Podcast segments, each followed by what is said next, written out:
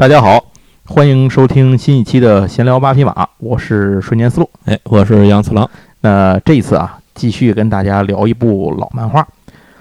这个漫画的引进中国的时间也属于相对比较早的了，比较早，比较早。而且好像我印象里头是以这种叫怎么的后本引进，后本的是吧？这是后本。哪个出版社？他记得吗？呃，伟大的宁夏，啊，又是宁夏是吧？哎，宁夏出版社的《足球小将》。对，啊，其其实可能有朋友听前面那个咱那个音乐就已经能知道是这个了。他这音乐还挺有代表性，毕竟得吹哨嘛。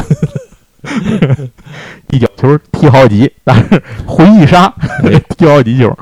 反正《足球小将》这个作品呢，我最早看的是漫画，但是可能有些朋友看的是那个老版的动画啊，是吗？呃，因为咱这动画引进过啊，我没看演过。天天津这边人都演过，是不是天津台演的我不知道，但天津能看见。我也是，我只是看过漫画啊。要不我怎么对这歌熟呢？哦，吹哨歌哪来的？不就这儿来的吗？那个，呃，足球小将这个漫画，应该说是我看的第一部体育类的漫画。嗯，在这之前，我印象里是没有的，甚至包括伪体育漫画，比如说安达充的，我 都是在这之后看。那这那年代，安达充进安达充，安达充他来的很晚啊。安达充我觉得很晚，棒球银行在后边了。棒球英豪的漫画和动画哪个先进的？可能到时候我得先查查了。呃，我看的是漫画，我我我那个年代基本上好像看都是漫画啊。不知道是我们家已经不让我看动画了，我那时候的印象已经全都是漫画。左小将是真的是先看的书，而且我印象里头，左小将那个他不是后本的嘛？他他做的很好，他那个皮儿是那种活皮儿啊，对对对对吧？能拆下来那个对吧？老不像正版了。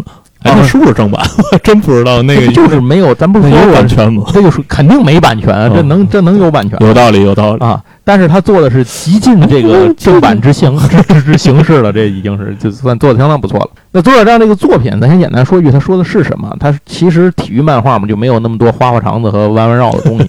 他说的就是这个故事的主人公叫大空翼啊，这是一个从小就与足球结缘的少年。他在两岁的时候呢，呃，有一次。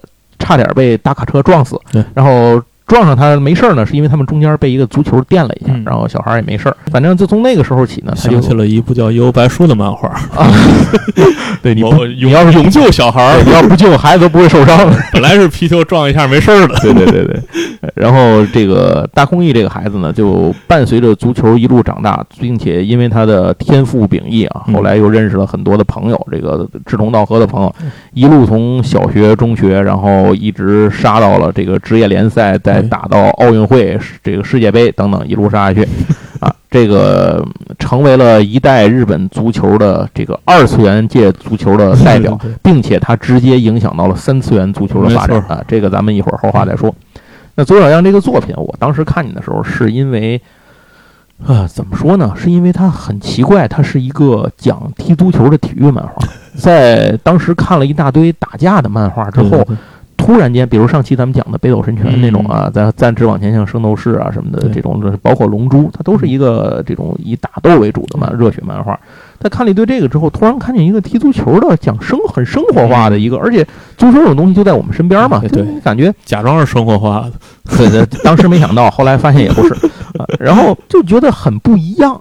虽然这本书贵，但是它出现的相对晚。对，在那个时候我已经买得起这东西了。没错，你想那会儿他已经能够给单本上面装活页了，这个活皮儿了啊，这就是一个精装本的感觉。对，精装本，而且那个皮儿我印象里头是那种，就是那种很。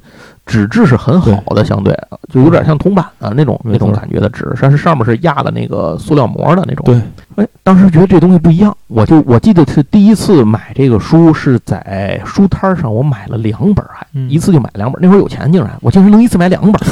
我虽然不记得多少钱了，但是肯定比那个四块六一本啊，四块六一本是吧？我竟然能一次买两本。我是用了当时呃，当时想去买什么东西啊？当时反正是想去买个什么玩具的钱。嗯。结果没走到玩具摊儿，到书摊儿就回来了，就是这么个事儿。后来回来，我家里我我爷爷奶奶还问我，说你买来了吗？我说我没买那个，我说买嘛了？我说我买了漫画。我们家那会儿不知道为什么，就是不太愿意让我看漫画，觉得耽误学习。你愿意买个玩具还是？家长也不应该，对，估计也不应该喜欢小孩看漫画。所以当时为这事，我好像那会儿还挨了一顿数落。可是也没办法，买也买了嘛。而且一看也是不是讲这个胡打烂锤的，不是怪物的 这种，也没有什么这种这个软色情什么的，说这些东西 就是很很好的踢球的这种体育的，画的也挺干净。对，呃，当然我们家后来也就没太说嘛，只是觉得这个钱花的有点冤枉。哎，这就是我第一次看到《足球小将》。那《足球小将》当时这个漫画，我是坚持着买了多少卷？我至少买了有十四五本之后，我后来才不买了，因为买不起了。足球小将我买全了啊，这一套应该现在还在我们家。嗯，牛逼！我我我没买全，应该是现在还在我们家。这是我，这好像是也是从小学一直买到很后来，感觉不至于小学，我去，我记挺靠后才出来的。反正我我应该是从小学开始啊，对，毕竟我比你还老两岁嘛。啊，对，对 对对，代差代差。那会儿的购买力。差一年是，那会儿好，那会儿差半年就感觉有区别。对对对，真的是不一样。这这个往上涨的确实不一样。而左小将这个是我先看的漫画，然后后来呃，漫画看了很长时间之后，然后我想起来，我还不都是买的，我好多是跟同学换的。我那阵儿 那那阵儿，我想起来，有两本，甚至还有一本连外皮都没了。我记得我我现在想起来，我就是拿我原来的老漫画跟同学换的，两本或者三本换一本啊。反正我那会儿就是把那个基础的，就是这些都看完了之后，他那个一开始连载，后来他又出那个世青篇。对，隔了好几年之后，我又在书摊上看见了世青篇。世青篇好像也是宁夏出的，不是宁夏就是甘肃的。然后出了之后，它是那种银色的底儿，就这个那个面儿很薄本的。然后那里头我记得特别清楚，第一集里头出现一个新角色叫魁星武，然后后面就开始讲世青篇的事儿。我世青篇买齐了啊，可是现在想想。世青篇从包装装帧到制作上来讲都挺不走心的，比之前那个 就是正经的那个连载的时候那差远了。出的还是正经的连载那版有收藏价值。是世青篇比较像盗版，那个原版那个非常像正版。世青篇它就是个盗版了，然后那个原版那个原来的那个老连载，它是一个正经往想往正版上做成那个感觉的一个一个没有版权的出版物，哎，就是大概是这样。那左小将这个作品啊，咱先咱先这个刚才简单说了一下它的剧情，然后给大家先说一说左小将这个作品的诞生过程吧。因为可能很多朋友对这个作品是知道的，但是对它背后的一些事儿，也许不是了解的那么多。左小将的作者呢叫高桥洋一，高桥洋一呢是一位改变了世界足球的一位漫画家，我觉得这么说不为过。因为什么？咱一会儿再细说。一九六零年七月二十八号呢，这个高桥洋一出生在东京都葛饰区。嗯啊，您想到了什么？葛饰区归有公园山派出所。啊，完了，离不开这个乌龙派出所了。上期也有乌龙派出所是。呃，他就出生在这个东京都葛饰区，从小呢是跟着爷爷奶奶一块生活，然后他还有两个弟弟。高桥洋一从小就很活泛。咱们之前讲了好些漫画家，都是小时候受欺负的。哎，高桥洋一属于那个小时候很活泛、运动神经发达。要不他画运动漫画？哎，这是有关系的，并且他从小呢就喜欢涂涂画画，也喜欢调皮捣蛋，就这个都擅长。所以不一定非得好好念书哈。别瞎说，别瞎说，节目会让人取消了啊。然后到了这个一九六六年，也就是他六岁的时候，看到了一部漫画。这个漫画呢，讲的是打棒球的。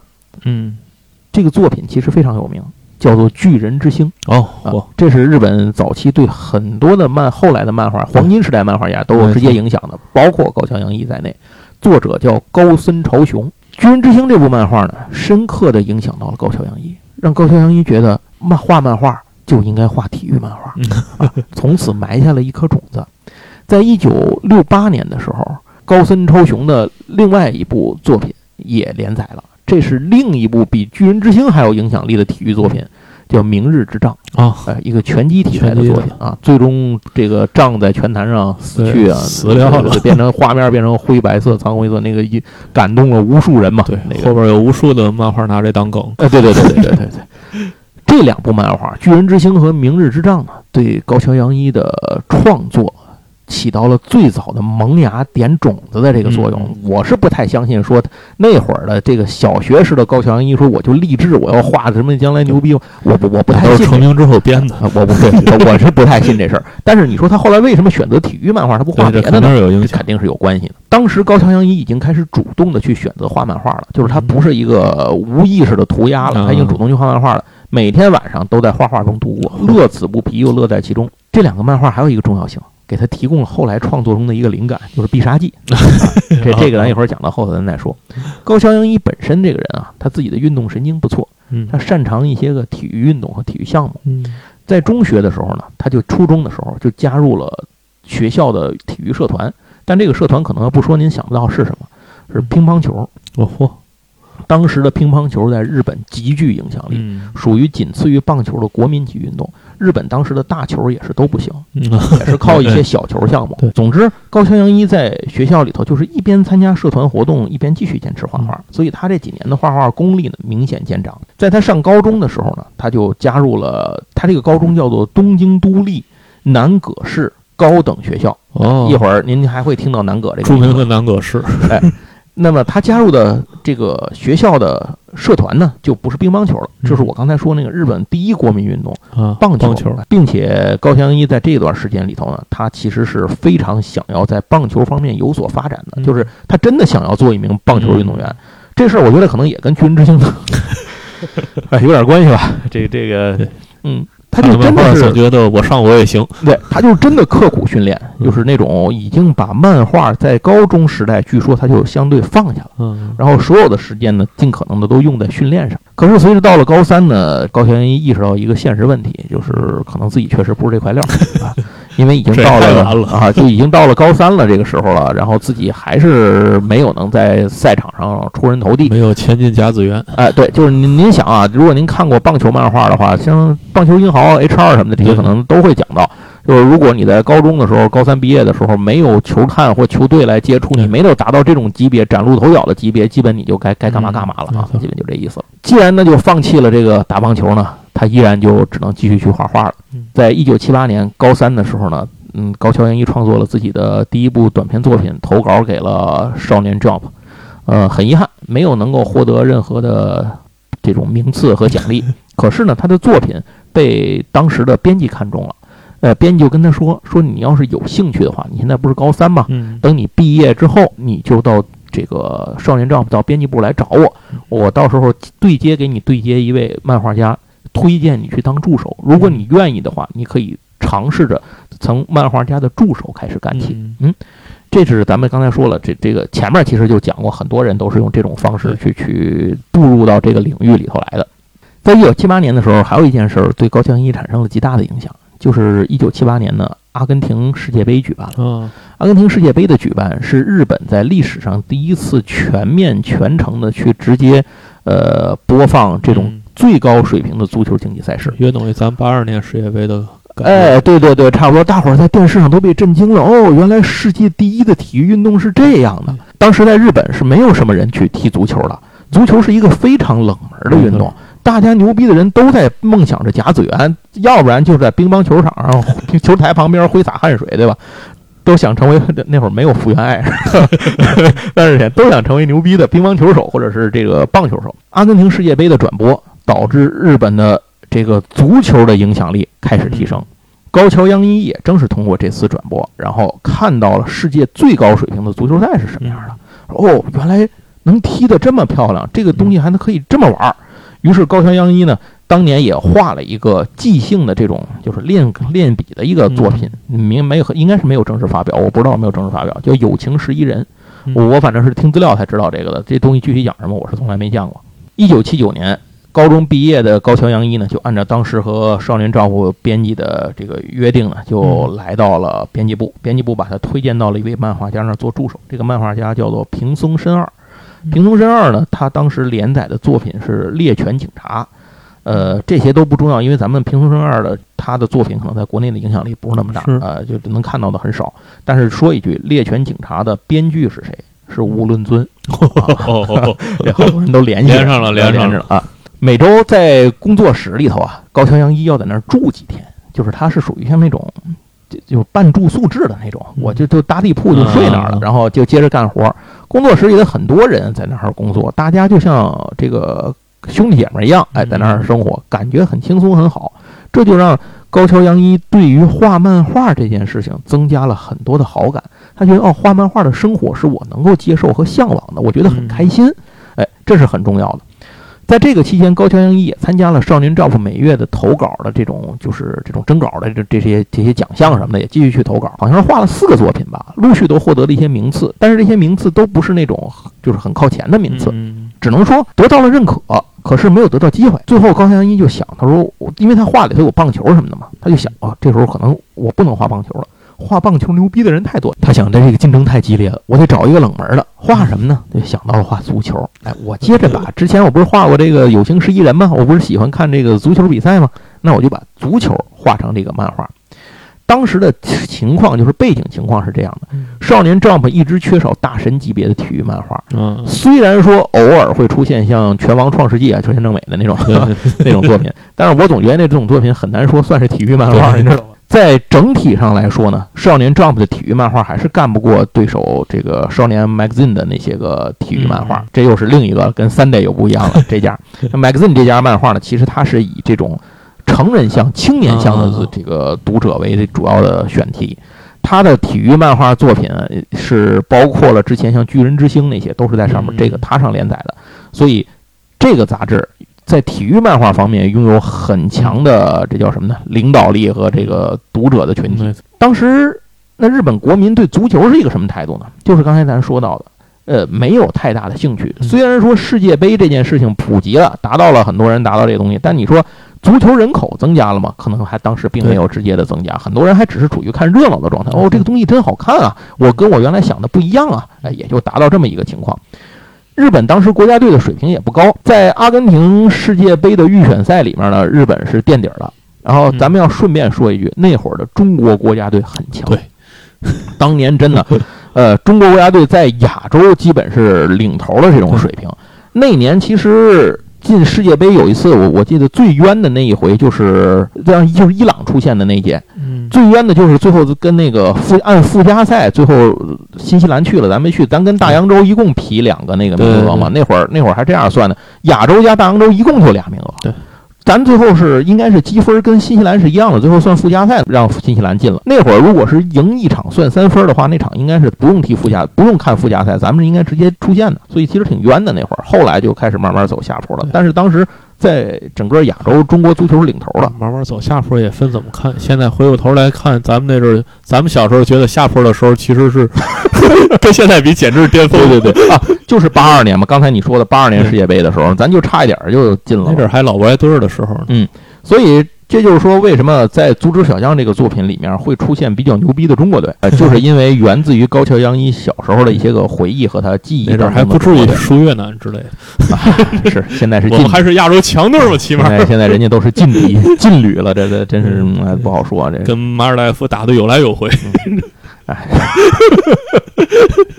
行行行，这这咱不说足球的事儿了，咱接着回来说点高兴的足球小将的事儿。哎，一九八零年呢，高桥洋一又创作了自己短篇的作品，哎，就是《足球小将》。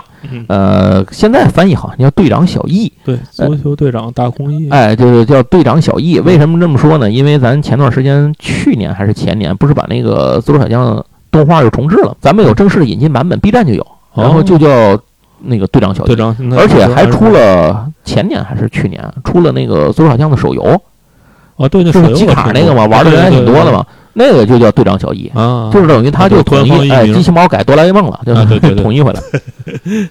可是咱这还是继续说足球小将吧。嗯，哎，主人这个短篇集里面的主人公呢是大空翼和若林元三。嗯，如果您看过这个故事的话，就是足球小将原本故事的话，您会知道大空翼呢是主人公啊，这个是是中场核心，中场核心。这个若林元三是日本最强守门员。对，哎，钢铁门神啊，这这这个，呃，两位，他们两个人呢在短篇作品当中啊就已经登场了。啊，对。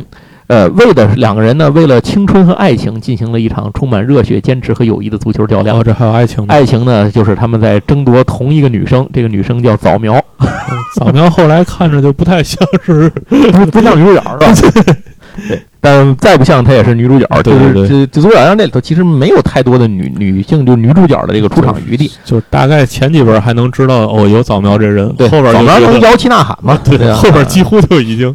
但最后到底两个人还是这个大空翼和早苗最终还是结婚了，结婚生子啊，还是挺好的啊。咱说回短片啊，短片的设定里头呢，早苗还是两个人争夺的对象。若林元三跟大空翼两个人从小就是竞争对手，呃，最终呢，他们终于在若林元三准备向就是向这个早苗告白的时候呢，最终他们决定以此为赌注啊，大家展开一场较量。呃，这场球赛上一开始呢，大空翼是中间已经踢的都不行了，倒下了。但是你知道他们这种主人公是 在这种正能量的感召下啊，热血这个奋什么发奋，然后这种努力啊的这种小宇宙燃烧，对吧？然后星矢总能站起来，所以大空翼也能站起来。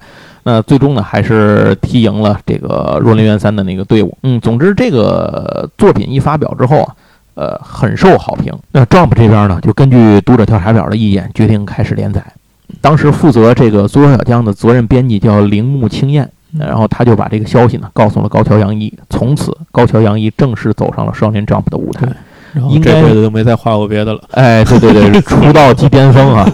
然后应该说一件事儿，就是高桥阳一其实是个运气不错的人，因为其他好多人投稿这个出篇短篇就能够被连载，这事儿不太容易。是他其实一开始是一帆风顺。从这起呢，高桥阳一就将在日本漫画史上的第一个黄金时代中留下自己浓墨重彩的一笔。接下来，一九八一年，《少年 Jump》的第十八号正式连载了《足球小将》这个作品。当年高桥阳一二十一岁。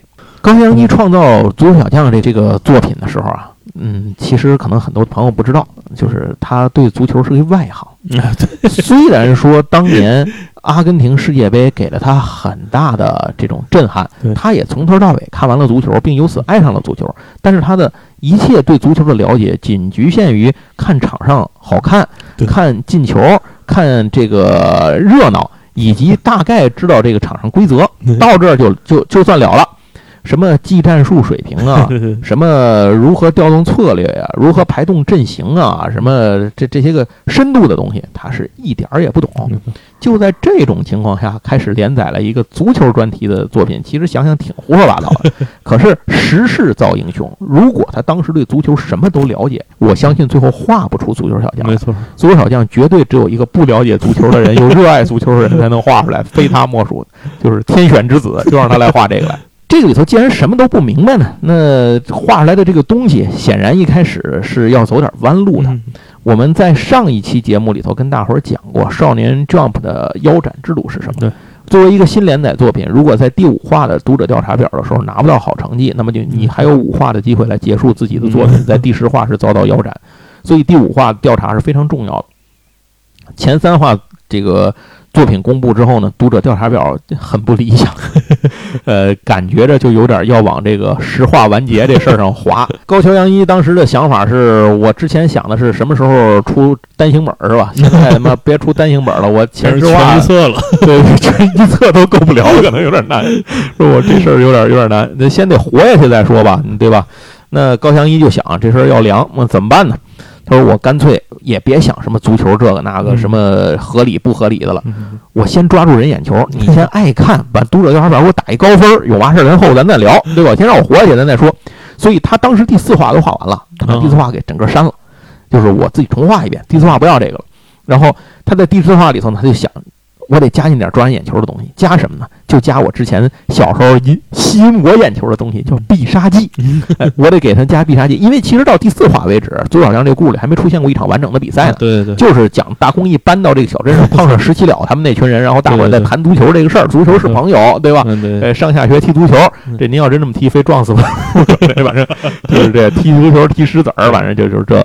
然后在这个里头呢，就安排大空翼和他爸爸的朋友罗伯特本乡，一个退役的国际级的呃，这个应该日本和巴西的混血儿吧？对，呃，这么一个足球天才选手，因为他因为眼睛受伤嘛，就退役了。视网膜脱落。对，跟他学习了一个必杀技，就是后来贯穿整个作品一直用到最后的作品，叫做倒挂金钩。一个小学生用了倒挂金钩，这以至于后来很多年里，我都觉得倒挂金钩是球场上应该一个比较容易学会的技巧。后来看怎么踢个倒钩这么费劲呢？你还不能够跃起来的，怎么这么低呢？还摔到地下？你不应该一个倒毛就应该立到站在那儿稳稳的，然后看自己进球吗？我操！你这水平还敢出来踢球？后来慢慢长大了，知道哦，那都是胡扯淡的。我第一次看见那个真的倒倒挂倒钩射门的时候，还我就觉得，哎，我印象里这能。跳起来老高啊！对呀，我操，你不得离地都不到一米，你好意思踢这个球吗？就是。但是后来发现啊，这纯属胡扯淡，胡说，就是想象毒害的一代人。对对对，纯属胡扯淡。然后就在第四话里面出现了倒挂金钩，果然这个必杀技是非常管用的。第四话的读者小少小的人气啊，扶摇直上啊，顺利的冲过了第五话的考验，然后作品就长期连载下去了。这里要说一下，就是大公益的背号不是十号嘛？这是因为。呃，马拉多纳是高桥洋一的非常喜欢的当时的一个运动员，所以他当时选了马拉多纳的背号来做这个。所以好像就此呢，开始进入到了正式的比赛阶段。也就是说，搬到小镇上，新搬到这儿来的大公益认识了自己的一群朋友，南阁小学的朋友们啊，您注意南阁小学啊，南阁小学就是 就是高桥洋一上中学的名字，他搬这儿用来了。呃，然后遇到了修哲小学的门神若林元三啊，大公益呢在若林元三那个小镇的小山坡上。呃，飞起一脚踢了一脚球，那球直接从山坡踢到若林元三他们家。呃，他那管若林元三的管家当时还说：“这是有可能我把球踢，有人踢到这儿来。”若林元三是，而且我觉得是跟我一样大的小孩。他说：“你看上面写这名字，那就是大空翼给若林元三下的一封战书嘛。”然后从那儿起，这个故事就开始了。整个左小江的第一个阶段，其实就是小学之间的对抗，就是南阁小学对这个呃若林元三那边。他们若林元三是哪个学校来着？修修哲。修哲啊，对，修哲小学，在南葛和修哲的这场比赛当中啊，就是最重要的比赛当中呢，大公益其实当时不是中锋，就是他不在中场，对，他是拖后中卫。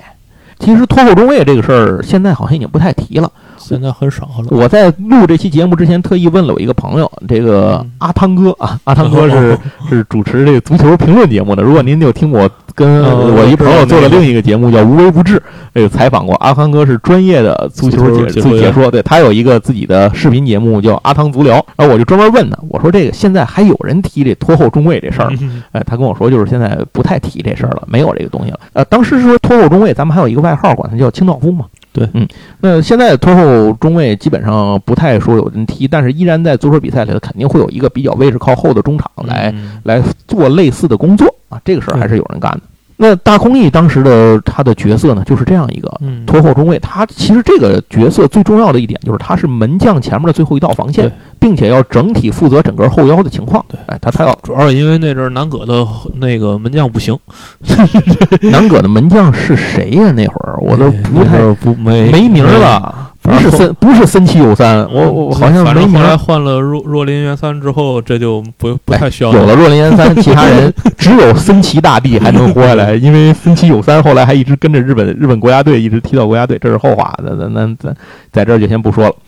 那靠倒挂金钩啊，让这个剧情一直杀进了这个小学对战的阶段之后呢，大空翼又在这个球场上开始有机会来展示出自己真正的实力，并且最重要的是有一个另一个角色出现了，就是贾太郎。贾太郎，哎，贾太郎跟他爸爸呢搬到这儿来，然后转学进入了南阁小学。在比赛的过程中，这个他当时是我记得踢着半截球吧，对什么什么比赛当过程当中啊，然后贾太郎来的嘛，半截就上场，对，半截就上场了。然后后来这也是整个故事作品里面的第一黄金搭档组如此诞生，就是贾太郎。和这个大空翼的这个组合，就是我们我们都还在青铜，为什么来了两个黄金圣斗士？对对对，没事，对面有一守门员也是黄金圣斗士。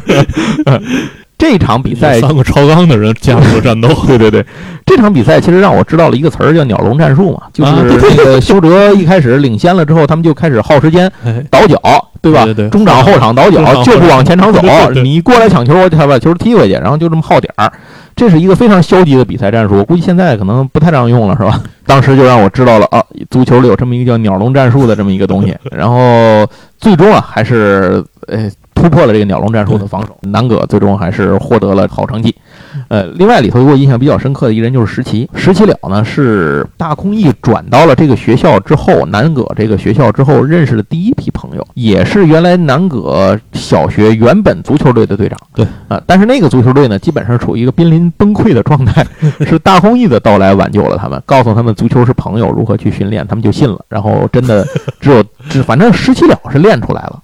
而且石七了给你的感觉就像是《龙珠》里的小林，啊，对对对，他是人类战斗力的巅峰，对对对，其他就都 比他牛逼就都不算人了。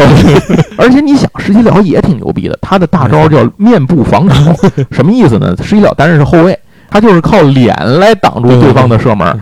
他好像连日向的射门都能挡住，就是日向小次郎的射门，咱一会儿会说到，就是已经到了一种杀人足球的境界。他能用脸挡住任何人的射门不死，我觉得这件事已经超出人类的极限。挡完之后基本也就下去了啊，是，但是一会儿下半场又能红牌再上来，对啊，下场又来了。这点就说这 十七也挺牛逼的，基本上这么说吧，大空翼、甲太郎，然后若林元三和十七了，这就是后面一直会贯穿足球小将，一直打到世界杯，打到后头都会露面的一些人。十七了就代表了人类的极限，人类的极限。其他的比他比十七了但凡厉害就不是人。你努力能努力到什么程度？就这就就这意思了。对，你还得运气好，对对对，运好，你都打一半，你就是这样。就是乐平啊，小林，小林，小林能到小林，你不要不要以为乐平是人类极限，你最好能到小林。然后遇到魔族的时候就已经被能被干掉了。呃，接下来咱就说说到第二阶段了。第二阶段的时候是南葛市整合了自己市里的所有的小学足球队，挑选最强者，组成了一个最强十一人，组成了一个最强的南葛队去参加全国大赛。对，这个里头的。对手呢，就已经从他们本市开始升级到全国了，见到全国各地的牛逼人，这就是后来日本这个足球小将世界里日本国家队后来的苗子们，没错，都从这儿就开始登场了。天才都是成波来成波走，对，主要是表述的是南葛队 VS 明和，这个明和的队长呢，就是刚才我们提到过一句的，也就是日向小次郎。他跟大空翼完全相反。大空翼如果是一个技术型的这个中场的话，日向小次郎就是一个纯进攻型的前锋。对，呃，但他们两个人就是这个个人的风格是完全不一样的。大空翼、甲太郎和若林元三这仨人呢，就从对手变了队友了。嗯呃，可是高桥洋一呢，可能是觉得，如果说你说又有攻又有守，都是黄金圣斗士，就你刚才说的 都是黄金，别人全是青铜，那还踢个屁呢，是吧？没得踢，所以。那必须得让他们出现点漏洞，嗯，可是你说出现漏洞吧，你不能让大空翼漏下去？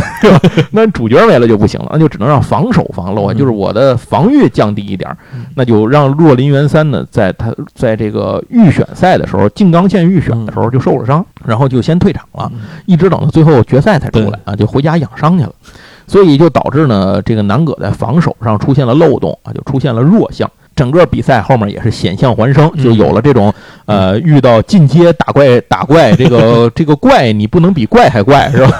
你得给怪留点活路，所以后面就南葛一路才往上升，一点点的靠这种呃自己的这个拼搏吧，然后才走上来。而且因为若林不在了，大空翼就变成了队长，这是大空翼队长小翼终于拿到了队长袖标，就是从这个地方。应该这么说啊，作为一部体育漫画，《足球小将》的构图和画面都是非常精彩的，啊，大家看得很过瘾。只不过呢，看着如果您懂球的话，就会发现基本都是胡说八道。对啊，这里头很多东西是无视人体极限和物理学定律的，基本上就局限在就是像我小学踢球的时候，基本也是受足球小将的影响。哎，在这个阶段已经进入了反牛顿足球的对状态，对，就是牛顿已经就是在现实中仅次于你可以喊的跟他一样，你踢出来的不可能踢出他的那个东西来。对，最重要的就是读者看的就是必杀技够帅。画面够流畅，这就行了。反正那会儿观众也就是看这本书，那些小朋友也没多少真懂足球，没错，看着不就是爽吗？这你管牛顿他他怎么着呢？对吧？不管的不是这个东西踢出来牛逼不牛逼吗？在这个全国小组赛里头呢，因为若林受伤啊这个原因，导致第一场出师不利啊，小组赛他们就输给了明和。嗯，可是也通过自身的实力，让所有的人看到啊，南葛是有潜力的。于是后面的一路反杀，最终还是杀进决赛，再一次碰到了明和。这个时候，若林元三也归队了。这里要说的是，明和之所以牛逼，除了有这个前锋日向小次郎，这是后来日本队的主力前锋之外，还有他其实他们那几个中场也挺牛逼的，就是包括中场和后腰什么那几个位置也挺牛逼的。最重要是他们有一牛逼的守门员，这个守门员是整部足球小将世界里的排名第二的守门员，仅次于若林，甚至在有些时候他是能够跟若林去争夺这个首发守门员这个位置的。这个人叫若岛精剑，若岛精剑，若岛精剑牛逼在哪儿？牛逼在他们家是开空手道道馆的，他爸想让他继承道馆，他不乐意，他喜欢踢足球，但是呢，他把从小学习空手道的水平用在了足球当中。第一次我记得看到有人能蹬的这个树的门柱子，然后反弹到门框，替把自己蹬起来，蹦到门框的那个高度，再把球摘下来的，就是他。这是一个反物理学定律，人体是不可能做到 的。对对对，这样的一个情况，他得速度得爆发力得达到什么程度？你想，但是足球小将中是可以的，您就看看就完了。呃，另外和这个若林不太一样的是，若岛京呢是一个攻击型的门将，嗯嗯，他经常会参与整个明和的攻击，尤其是在这个比赛快结束的阶段，嗯，他作为体力比较好的这个成员，就是功夫家、武道家，他是一个，然后他会参与进攻。这个年代好像已经没有攻击，就是现实社会里好像已经好像没有了，现在已经不流行攻击型守门员了。那个年代的时候，最还有那个墨西哥那花蝴蝶，一会儿咱就要说到。除了就是说在这个作品里头啊，咱现在看到的若岛精剑是这个进攻型守门员，对吧？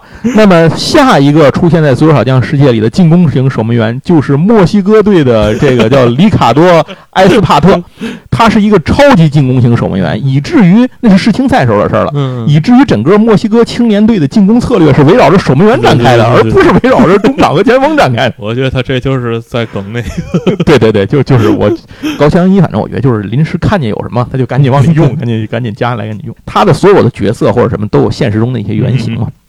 在这个比赛当中啊，就咱接着回到这个南葛对明 对这个东邦的哎对明和的比赛，大空翼已经使出了一招什么呢？就是这个叫做前手翻接倒钩接倒挂金钩射门，然后把球踢进去了。这是进入把比赛拖进了加时赛。加时赛里头呢，甲太郎和大空翼接十七了的传球，上演了一个。叫做双人时间差倒钩射门，嗯，就是贾太郎先虚晃一枪把小次郎晃过去，然后大空翼再上来倒钩把那球踢进去，攻破了若岛町把守的球门。最终这个比赛的结果呢是南葛获胜了嘛？嗯，大空翼以整个比赛三十一个进球，这个获得了最佳球员的称号。足球小将由此已经进入了就是我们说这反牛顿时代。然后接着呢，这个高桥阳一就要说高桥一画画，高桥一画画其实很擅长扬长避短。他对这些技战术什么乱七八糟的阵型他也不懂，然后他就是 他就是画画面、必杀技、流畅的分镜，用这些东西来填补。你就看人，就是你别看战术，你看人就行了，怎么踢都行。比方说人可以爬到那个球门上，我操，太牛逼了！那一会儿 一会儿咱们就能见到爬到球门上防守啊。然后体育漫画就从高桥阳一这儿开始，让人觉得进入了一个我看起来特别过瘾的一个阶段。左小将从这儿起呢，就为日本全国人民所喜爱了。一九八三年，足球小将顺利的决定动画化，这是高桥洋一人生的关键所在。不但说足球小将的动画导致足球小将兴起了另一波大热潮，而且呢，这个热潮，单说这个热潮可不是光在日本，因为日本的动画片是往国外卖的，没错，卖到了五十多个国家和地区，这其中就包括咱们。哎，重要的是，这部作品让高桥洋一的人生向前迈出了一步，因为。在这个制作方邀请高桥洋一呢来看一下这个大空翼这个角色找的配音的声优，这个配音声优是个新人，当时没配过什么，都是路人甲乙丙丁这种角色，第一次配主角，怕不行。说您来听一听，您看看这是不是这意思？到那儿，这高桥英一听，太他妈是这意思了。嗯，这这个声优我非常喜欢，是是各种意义上的喜欢。这个声优呢，就是这个小周洋子。后来小周洋子就成了高桥洋一的夫人。总之，这一次的动画化呢，不但让他的作品向前迈进了一大步，也让他的人生向前走了一大步，走上巅峰了，走上巅峰了。接下来，左小将也进入了第三个阶段，就是南葛和东邦学员之间的这个比赛。东邦学员是个私立学校。上初中了，上初中了，就是这个小次郎毕业之后去了东邦学院。大家冷静想想，他们小学已经踢成那样了，然后现在上初中。对对对，小学时候已经反牛顿了嘛，现在上初中。大空翼他们的这个时间呢，被直接拽到了中学三年级。嗯，这个时候的情况是甲太郎已经转学走了，因为他爸不是个流浪画家嘛，到处画画，他就是呃跟着他爸到哪儿他就去哪儿。然后若林呢，被他的他的那个私人教练，啊，那不是他管家，一开始我记错，那是私人教练。他私人教练推荐他，让他去德国学，就是说你在日本已经这个天花板太低了，是世界级选手，对，你得去。若林三应该是他们这帮人里第一个走进世界级别的人。就是主要还是他们家有钱，对对对，有钱有钱有钱，哎，这是很重要的。然后从这儿起呢，标志着整个足球小将进入了杀人足球的时代。呃，为什么这么说？这个时代里，这个日向小次郎的大招啊，叫做猛虎射门。猛虎射门已经随便就可以击穿那个球网了。你想什么样的足球射门能击穿球网？击穿球网这是一标配了，现在啊，对。而且他们的射门如果手球射歪了，比如说踢到门柱子上、门框子上，球必爆。日向小次郎抱一个，大大空翼反手就爆一个，俩人互相抱球，把球踢在踢在门框上能踢爆，这得多大的劲儿？你想想，这这这这打人身上，你这这人反正我觉得就是一动，这是肯定的。这就是为什么十七了也不是正常人。对对对，高桥阳一可能不知道那足球构造，它里边还有胆呢。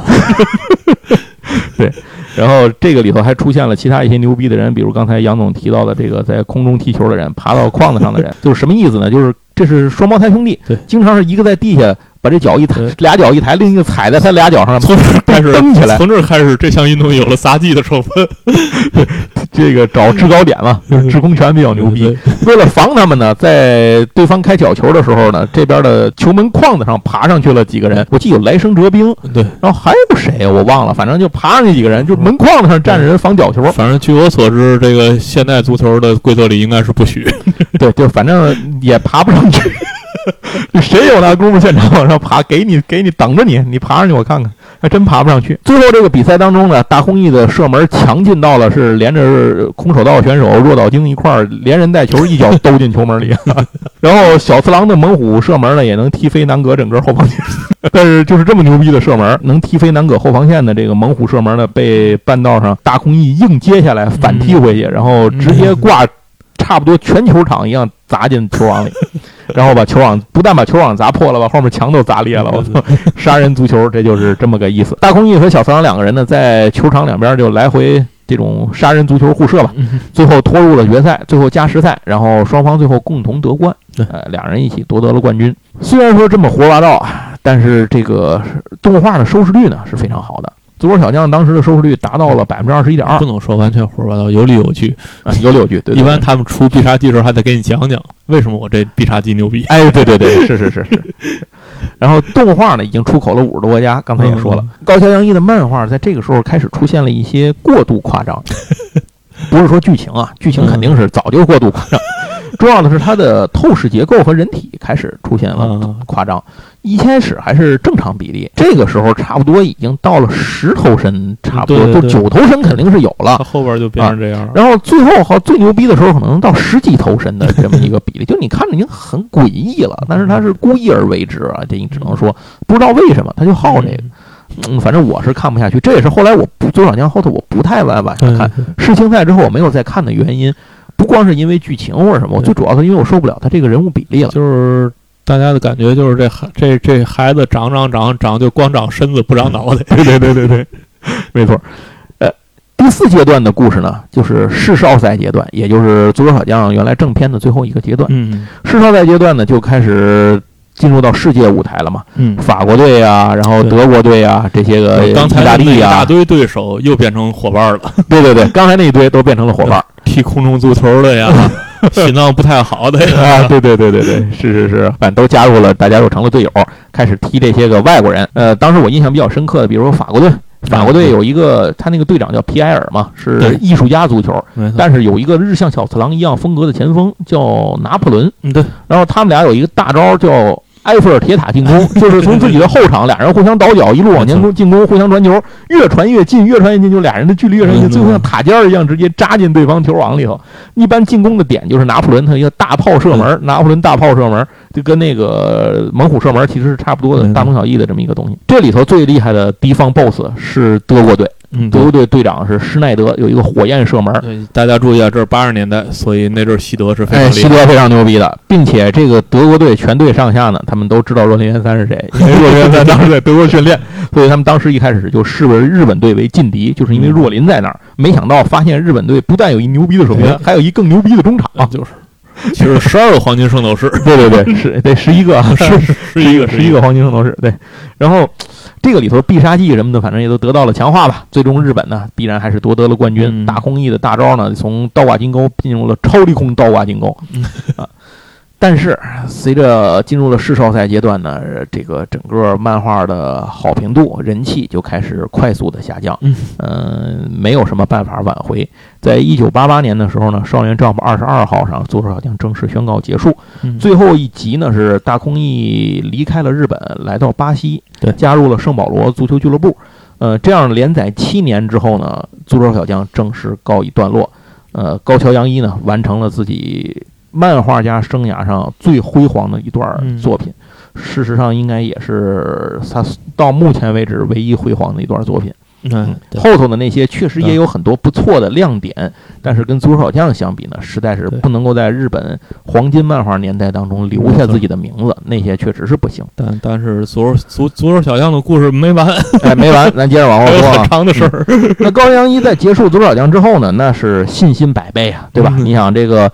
单行本也出了，漫画这个动画也出了，卖到五十个多国家，漂亮媳妇儿也娶上了，对吧？那我就应该再画点别的体育漫画了。所以高桥洋一呢，跟下来就开始画了网球的漫画、棒球的漫画。拳击的漫画 等等等等，说了这么多，什么原因呢？是因为哪个都不行，对，基本都处于各种被腰斩的状况。人 家有什么二十五级被腰斩，什么乱七八糟的。他其实这个阶段画过一个励志类的拳击漫画，叫《拳王小豆子》，这个在画王上登过。哦哦，是不是长得跟这个足球小将人倍像的那？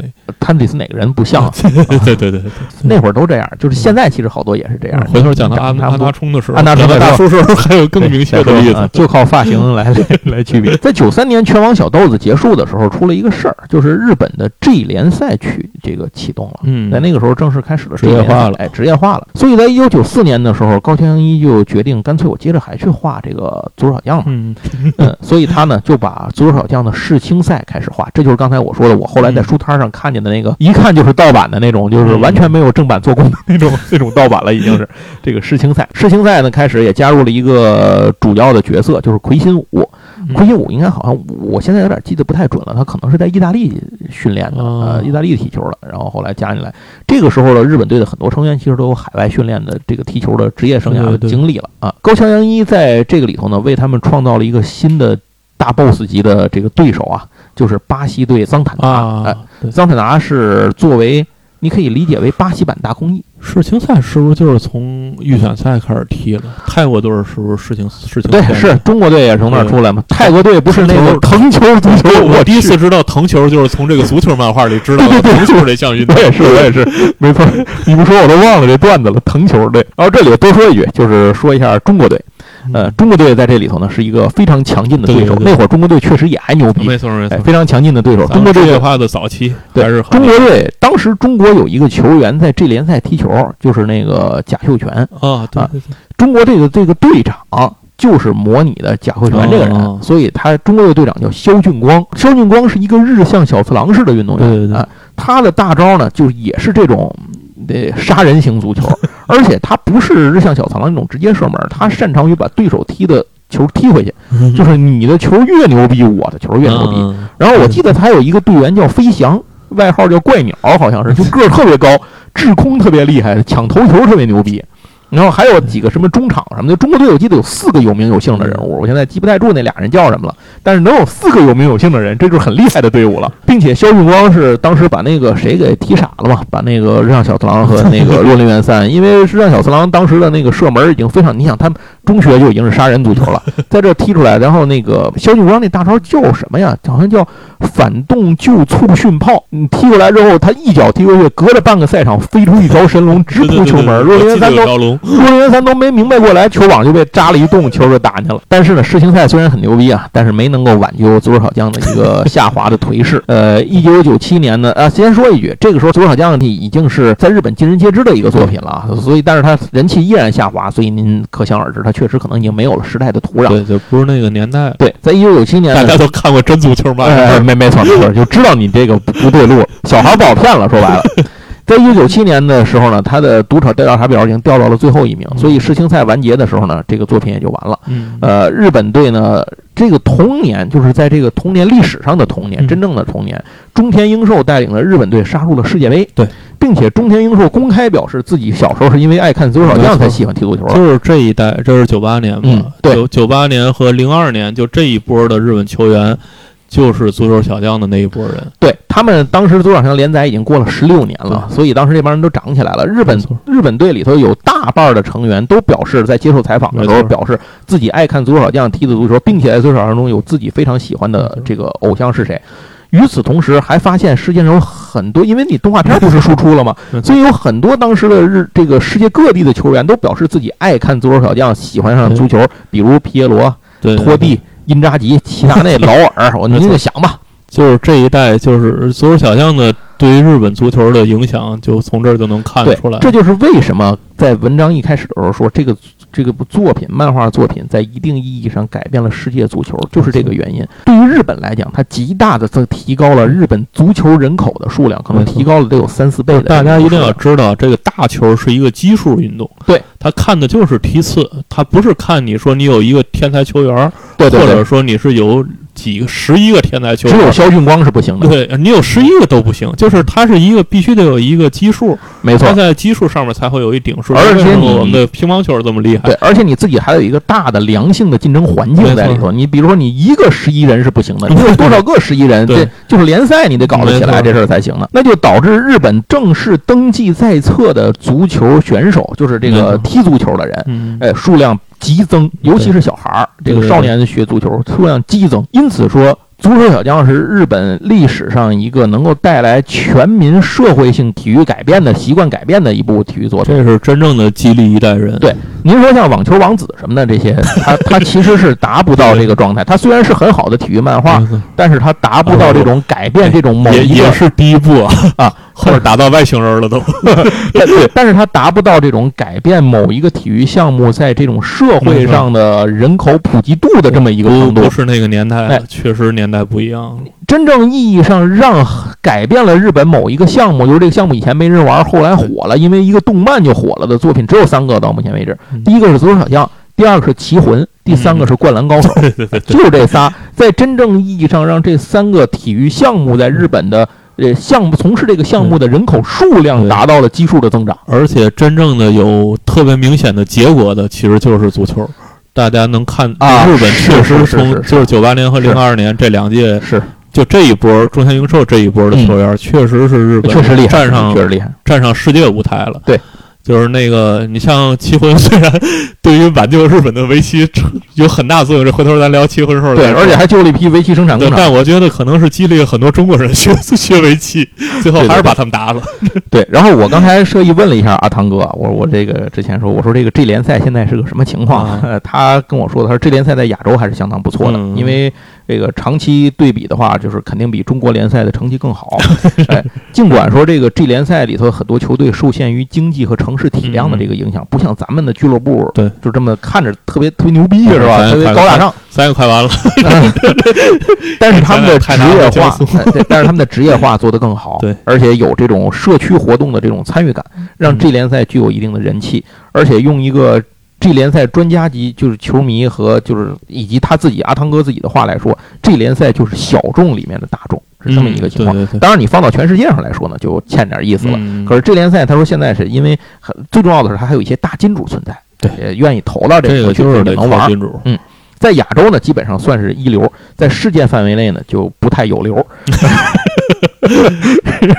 是，但是一方面有金主，再加上有文化的特色，所以算是有一定的知名度。这是这联赛有钱还是很重要的。嗯，未来中国进世界杯也可以办嘛。再说一下，大家那个，大家记得可以去看一下阿汤足疗这个节目啊，给阿汤哥做个广告。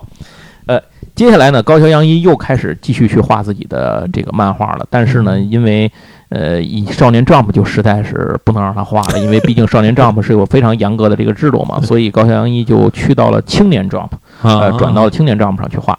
他后面先画了一个足球作品啊，就是也是足球题材的作品，叫 FW 阵。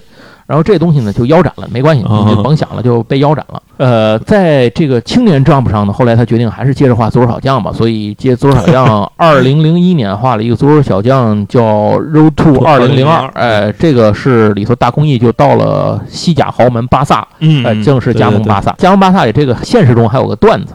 就是他加盟巴萨的时候呢，这个事儿呢，在巴萨确实引起了轰动。对对对，我记得。二零零四年的时候，巴萨主席还专门邀请高桥洋一到访问了巴萨俱乐部，然后还这个互赠礼物、签名什么的。与此同时，因为传出来了这个大空翼加盟巴萨，所以另一家导致皇马，皇马的这个这个表态，就是皇马的这个我不知道具体是谁表示的，这反正接受采访可能也有人问到这事儿，我开玩笑问到这事儿，他就说，就认为如果是以竞技水平来讲，你要加入一个高技这个水平的俱乐部，那应该是来皇马才对。你为什么去巴萨？由此又可以看到足球小将到底在这个世界足坛里头有多大的这个影响。呃，接下来到了二零零五年的时候呢，《青年 Jump》杂志上开始连载这个奥运篇，然后后来还有很多很多的篇章嘛，我也就不细说了，因为这个足球小将，我觉得很可能还要一直连载下去，这也不好说，你 一直踢下去吧。呃，我实际上是在呃前几年那个。应该是上海的 SHCC 啊，那个展会上面，那个他们邀请的嘉宾里头有高桥阳一啊，我所以，我现场那那回现场看到那个高桥阳一先生在那儿现场来签会签售，而且他还搞了一个好像搞了一个见面会之类的吧。但是因为我是去参展的嘛，那会儿我带杂志我去参展嘛，所以我没有时间去，嗯，排队排的太狠了，我真的我。没办法，然后就我特别想去签个名，然后买买东西去签个名，可是没有时间，没办法。说一说现在大家能买着什么足球小将的东西吧。嗯，去年刚刚结束，东立的足球小将的爱藏版，爱藏版一共二十一卷，对，大家可以考虑一下。这个便宜量又足，赶紧去买啊！对对对，我我看了一下，这个东西好像没涨价，没涨价，没涨价，还挺好的。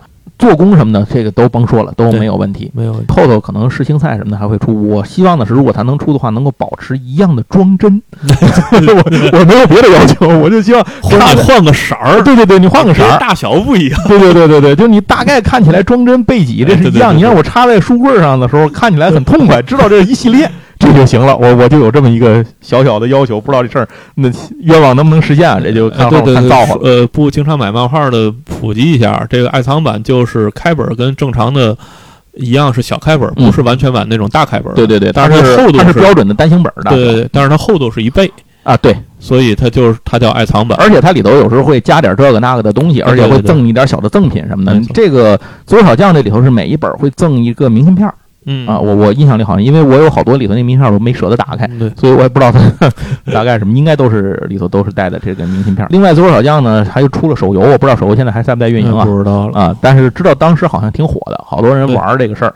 另外还有这个中国是有国内是有代理的啊，这这个，然后还有一个呢是前年大前年，不是一可能是一八年吧，出了 TCG。以前足球小将就出过 TCG，很早很早以前，甚至国内还引进过。啊，就是能买着，有渠道能买着，但是很少，就就没了。呃，而且好像还出过什么呢？在国内那个，你知道那个扭蛋机摇卡片那个？嗯，见过那个马路上那扭蛋机扭卡片出来。当时有一批，不是咱国内有很多那种，就是。怎么说呢？那个就是日本、香港那边过来的那个扭蛋机，嗯，那里头是有足球小将卡卡片的，有那个足球小将那个闪卡。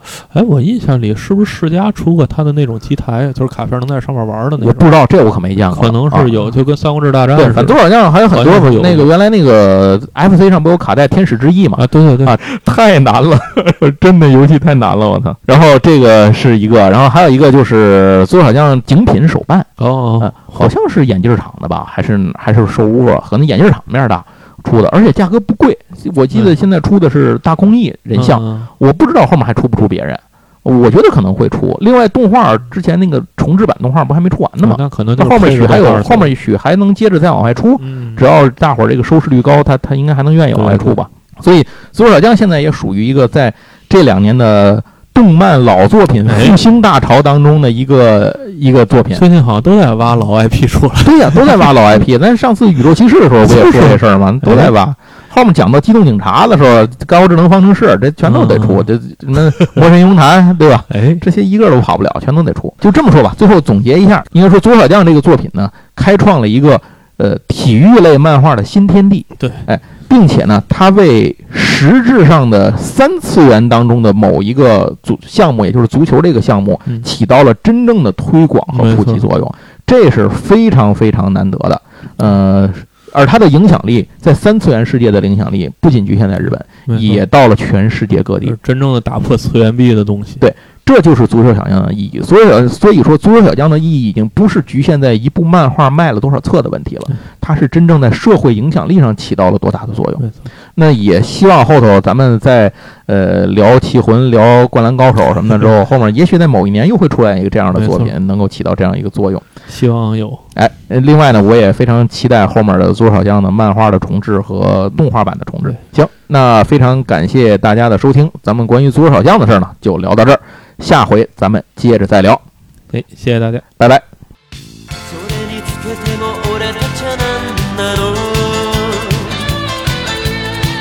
もというなら勝手にいいなダッシュダッシュダッシュキックダッシュいつか光るぜヘディングシュー